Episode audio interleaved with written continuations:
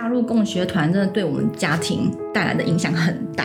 学龄前的日常对待，它不只是教养问题。美国有个研究哦，在十四岁之前的孩子，听力的学习是大于视觉的学习。今天在一个自由学校里面，他他有可能是长这样。那对你来说，你会想要怎么做？听众朋友，大家好，欢迎收听《越狱》。这一集我们来聊一个很有趣的培训计划，它叫做青学团，就是青年共学团。那目前在我们的社群上面正在进行第二届的报名。呃，我呢刚好是主持人，刚好是第一届的学员哦。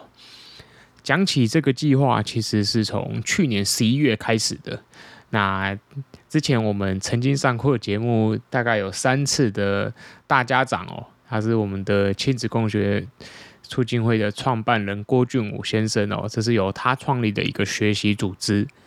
那这个青学团当初创立的时候，呃，我会报名的原因，其实我有在我个人的脸书上面有讲啦。一个呢是想说啊，好想学习教育的东西，又实在太有趣了。第二个呢是包括说我自己工作上面想要转职，第三个呢是觉得说啊，我的小孩如果未来我让他走自学，我自己带的话，那好像加入这个青学团应该会对我小孩也有很大的帮助。所以一个月三千块的课程，而且还不用一次缴清，然后你就可以有上述的三个优点，对我来说就有很大的吸引力。所以当初呢，怎么想？我就真的什么都没有考虑的，我就去填报名表了。然后这个青学团的报名表很有趣哦，就是它有将近七八页的内容。我还记得那时候我是在公司的时候，午好像去报名，然后哇，填一填，居然半个小时也过去了，因为它里面居然还有字数要求，然后问的都是一些我觉得还蛮心理层面探讨的问题哦。不过刚好，因为我本人又是一个画虎烂、很会写这些有的没的的一个主持人，所以当初对我来说写这个东西也不是什么困难的。但是说真的，就那一个冲劲，然后就去报名了。报名之后呢，当然就进入一个面试的阶段。那面试的时候，其实就是我们郭俊武大家长，他就会跟大家聊一聊，诶，你的状态是什么？所以其实当初第一届的时候，如果没有记错，所有报名的人都会录取。因为对亲子共学的理念真的是来者不拒啊，除非说你真的太特别了，有一些不可抗因素，不然其实我们真的是这个亲子共学的家庭一直都是对所有的家长，只要你想要学习啊，他们都是打开这道大门的。所以当初上了之后，青学团因为人太多了，他有将近六就是六七十个人，所以后来就分成了两团。一个周一团跟周五团，那我自己是在周一团哦。那听众朋友，如果你有兴趣想要了解说课程到底是怎么进行的，我先跟大家聊一聊这种坊间的培训单位，为期如此的长，长达一年的，基本上是少之又少。包括说我自己在参加的正大师培的第四届，这样的一个庞大的一个政府在背后支持的计划。也不过只有将近半年的时光，再多一点点，从五月份到呃隔年的二月底，也就是说将近八个月的时光。可是青学团是一个 很有趣的课程，它长达一年，然后每个月都要上课，基本上就是遇假日可能就顺延，但是每个月一定会上足三次的课程。那课程是用什么方式进行呢？第一周啊，它其实就是一个读书，也就是会有一个讨论的书目。所以大家如果听众朋友还记得，我们这个节目以前在一二月的时候，我们介绍过几本书，台湾教育的重建啊，然后学校在窗外啊，童年与解放这些书，它都是青学团里面指定阅读的书目。有一些是参考书目，有一些刚好是上课用书。那初期的时候，我推荐了蛮多的书给大家，因为青学团它在刚开始的课程是有比较跟教育为主题相关的思辨课程。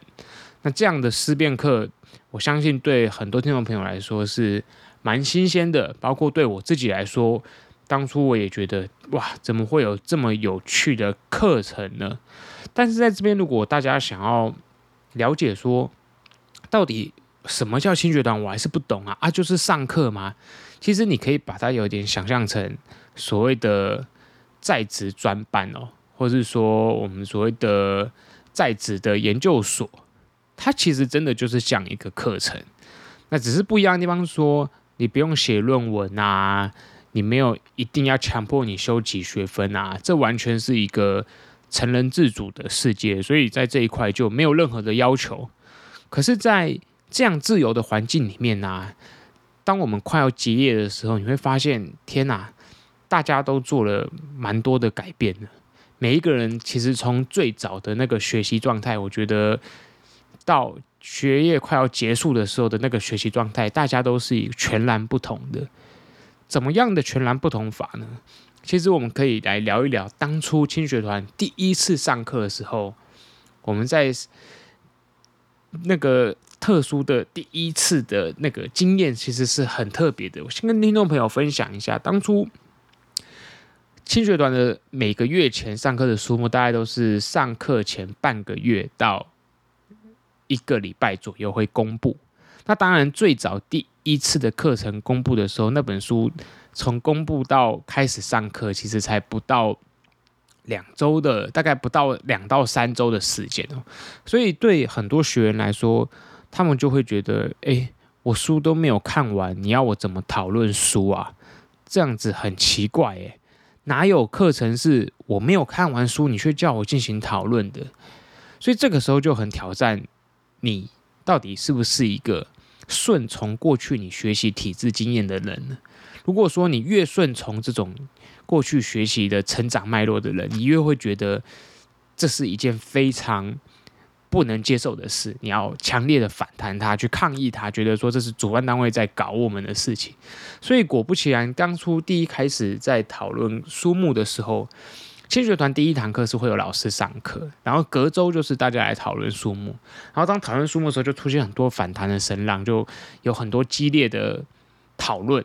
那当然，郭俊武当时在主持的时候，我觉得他真的蛮厉害的。他一个一个很有耐心的去跟大家对话。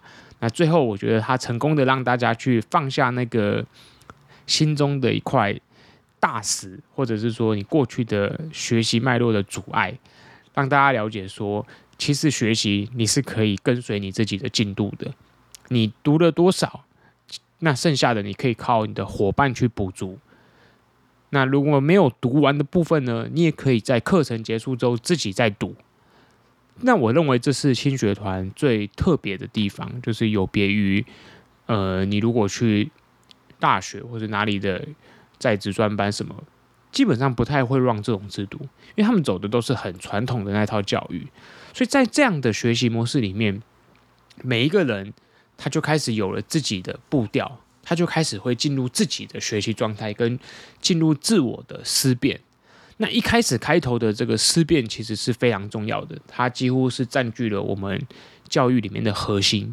因为你如果会思辨，你才有可能开始去探讨每一个月每一个月的主题。那相对的，如果你不会思辨，你只是一个顺从主流社会、顺从你过去学习脉络的人，那。其实你再去吸收新的知识，对你来说那个意义并不大，所以这就是轻学团的一个很有趣的上课模式。那我相信很多学员可能都要花好长的时间才能适应，而我们确实也看到，在整个课程里面，有些学员适应的快，有些学员适应的慢。可是进入了三四个月后，你会发现大家的学习模式开始会改变了。那个自主学习在大人的身上会不断的萌芽，所以造成说整个学习力的爆发，它不会仅仅是在上课的过程中，它会在你自己看书的历程，还有你跟你的伙伴真的有约讨论会的历程里面，你都会不断的去思辨你自己的教育之路。那我们讲了课程之后，我们来讲一讲成员的构成好了。其实当初在报名青学团的时候，我根本没有想过到底其他人是什么牛鬼蛇神、妖魔鬼怪哦。结果果不其然，天哪，真是各式各样的人都有。除了大家熟知的我们的许多听众都是的全职妈妈以外，还有包括我连那个共学团的领队或是助教的角色都有跨足到青学团这一块的。那甚至还有职业军人，包括我们之前来上过节目的小许，他也是我们青学团的成员，他就是我同组的伙伴。其他还有各式各样职业的伙伴。当然，虽然说妈妈是主要的。成员，因为毕竟亲子共学大部分的参与者都是妈妈，爸爸们都是去赚钱的。可是像我们这一届里面的爸爸也蛮多的哦，加一加应该也有快十个人哦。所以其实我觉得那个男女的平等在这一块啊，或者说男男女不均的问题哦，倒也没有想象的这么严重。而且其实你在加入这个青学团的讨论里面，你会发现根本没有什么男女这回事。大家在讨论的时候，都是完全站在一个你说性别平等吗，或者是比较平权的角度去看待这些事情。讲完了成员之后呢，我想最有趣的还是青学团的一个指标性的一个活一个课程哦，叫做行动方案哦。行动方案真的是一个我觉得改变我非常多的部分哦，因为行动方案。每个月每个月这样做，从一开始你设立很小的目标，到后来你设立了一个非常大的目标，包括听众朋友你们在听的这个 podcast，其实也是在当初的行动方案里面催生出来的。那行动方案特别的地方在于，你可以完成你自己的，有时候郭俊武先生也会推荐你跟团体一起做，或者是甚至他有时候会下达一些希望这个次的方案是由团体一起完成。这样子的行动方案，它对人的改变在于，你不是一个孤单的人，自己弄了一个计划就开始自己没头没脑的做下去，因为你必须要跟你的伙伴报告。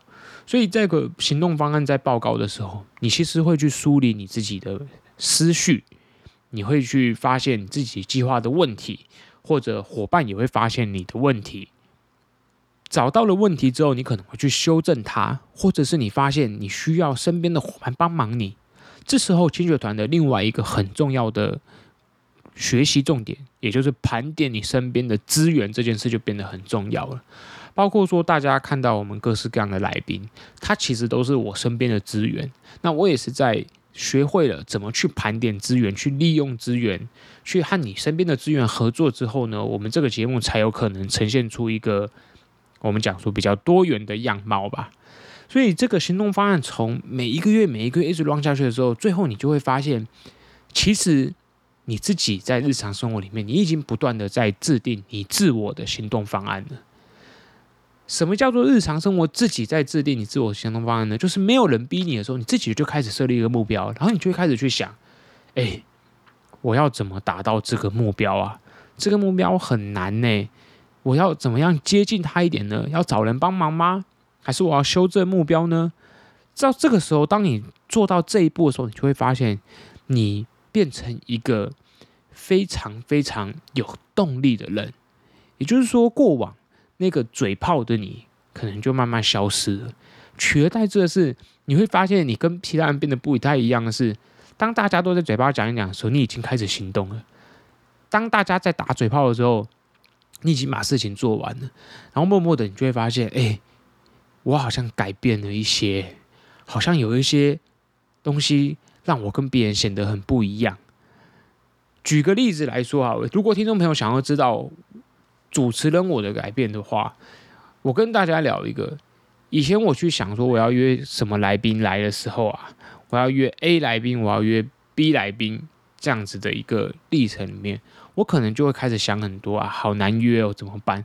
可是我现在这个阶段坐在这边录音的当下，假设我想到了某一个来宾，我的下一件事就是立刻去找他的联络方式。如果是粉丝 Facebook，那我就传 message 给他；如果是 Line，我就丢讯息给他。然后如果是有人认识，我不认识的话，那我就请那个人去联络他。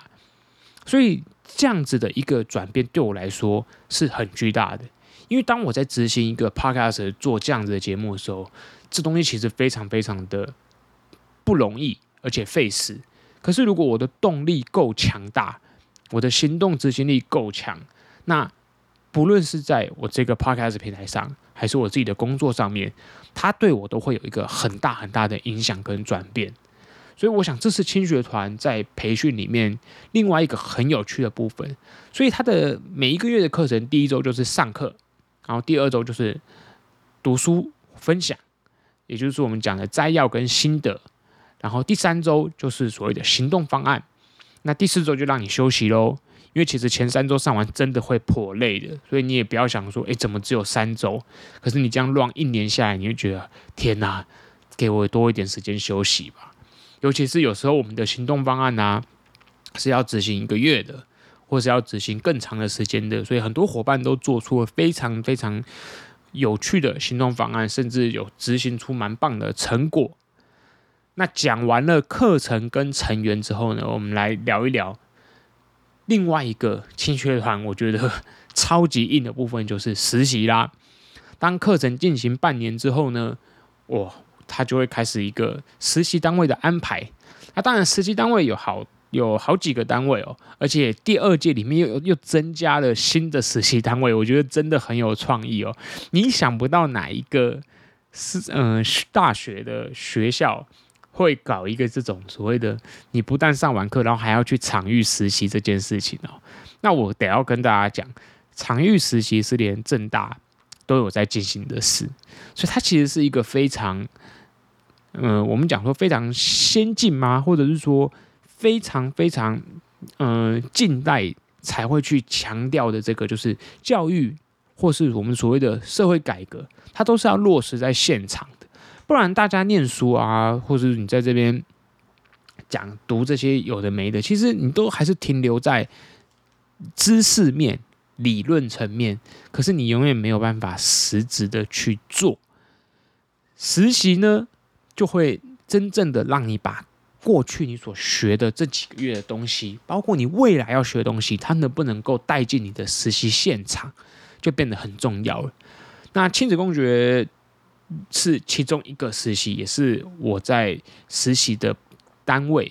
那我在假日团实习，其他还有包括促进会里面的暖暖蛇，也就是小学以上的自学团体，然后还有包括社会企业。那另外一个是欧巴桑，也就是政党的组织。那这四块就构成了实习的四个层面。那当然，这里面也是有一些选志愿的啊，然后包括你自己想要去哪里，这些都是可以填、可以去谈的。那但是透过这样子的实习，我认为这个是把青学团整个课程结合的最扎实的部分，因为青学团的实习可不是只是让你去玩一玩而已哦，每个礼拜都要开的实习会议，那个真的是精实到一个不行。然后当大家在讨论。每一个每次碰到实习的状况跟很多特殊的情况的时候，有时候一讨论下来，天哪，那个实习会议都是要两个小时，一个半到两个小时才会结束的。那这个就很考验每一个人的状态啦。可是其实有趣的是，青学团一直这样子发展到后面的课程阶段的时候，你会发现大家都开始很习惯那种讨论，那个讨论再也不是说多么的折磨人。而是真正我们去发现说，这个就是问题的核心。然后伙伴的看法是什么？我的看法是什么？我们能不能梳理这些看法，去进行思辨，然后得到一个更好的、更有效的解决方法呢？去帮助我们身边的人。这个是我认为轻学团的课程里面真的是一个，嗯，改变我非常非常多的部分啦。然后节目进行到这里，很多朋友就好奇说：“诶，听起来好像很有趣诶，你可以再讲一下它的主题吗？”我跟大家分享一下，一开始的开头，轻学团强调的其实是教育思辨的训练。那到第二个阶段呢，它其实是进入自然环境的结合，也就是我们讲的环保议题。那从环保议题里面呢，包括前阵子很火红的早教事件啊，然后还有。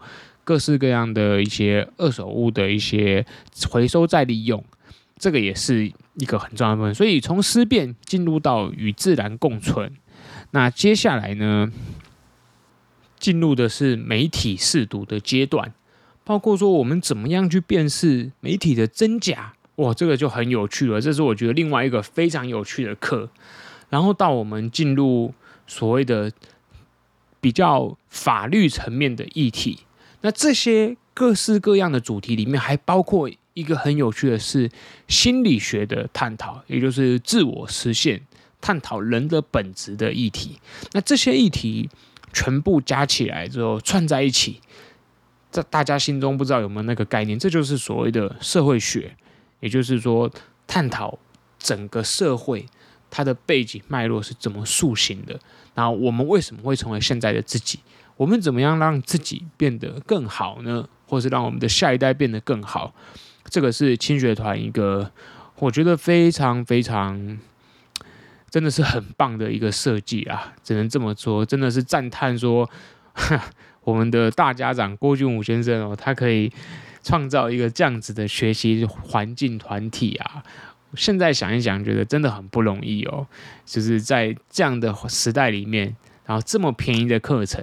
所以我会不会推荐听众朋友，如果你有兴趣去报名呢？我绝对会啊！但是就像刚刚前面讲的，现在这个阶段搞不好报报名已经满了。所以如果你听了你有兴趣，但是你项羽的话呢，那你可以考虑明年喽，第三届喽。我不知道会不会再开，但是我认为如果有第三届，你对社会学有兴趣，你对教育有兴趣，你对自然环境很有兴趣。然后你希望你的小孩下一代可以更好，那我相信轻学团不会让你失望啊。最后最后呢，我想要聊一聊我在轻学团碰到的伙伴。其实，在学习的路上，伙伴是最重要的东西哦。无论你自己有多强，那个孤独、那个自我的强大，它其实没有办法让你变得更好。那我在轻学团里面学到一件事，就是伙伴。这些人才能够让你变得更好。人他毕竟是一个群居的动物，所以社群对一个人其实是非常重要的。所以也在这个轻学团的学习的历程中啊，包括说，我讲这边就比较私人的讲一讲，有对我有很多影响的朋友，包括饼干，当初那个在太平一直推我、一直推我去对话的人，那个对我是很大的冲击。然后包括当初第一次在台中的那个实体课，台中基地的时候，现在基地已经不在了。当初当初基地第一次就是周一团跟周五团一起的这个课程，那个时候对我的冲击是非常大的，因为周五团的朋友他们鼓励我创立这一个 podcast 频道，所以最后我就想不想太多，就决定我就来试试看。然后我就做下去了。那其中还有里面还有很多各式各样各个阶段每一次实体课碰到的朋友。那这个真的是一个蛮讲起来还蛮长的一段旅程哦。但是终于现在要画下句点了。那我这一集在录这个 podcast 的当下哦，坦白讲。是一个很有趣的时间点，也就是我们伙伴们他们下去台东实体课程的的这一天的前一天晚上，那我也是心血来潮，觉得我就录一段来弥补我这次没有办法下去的一个心情，然后我也希望伙伴们好好的享受台东的风和日丽，我相信天气非常好哦，肯定大家会有一个非常非常舒服的。就是讨论之旅哦，对。那最后这一集是比较特别的一个 special 啊。如果说听众朋友你对轻学团有兴趣，欢迎你点开链接可以去报名轻学团。那如果你轻学团没有报名到，你也可以加入亲子共学，或者是你去暖暖蛇，那你都可以认识各式各样我们的伙伴。那这个社群永远都会为想要学习的家长而打开。那孩子就更不用说啦。当家长愿意学习的时候，孩子也会跟着学习。我们这一集就到这边啦，大家下一次再见啦！希望你们还喜欢今天的节目，拜拜。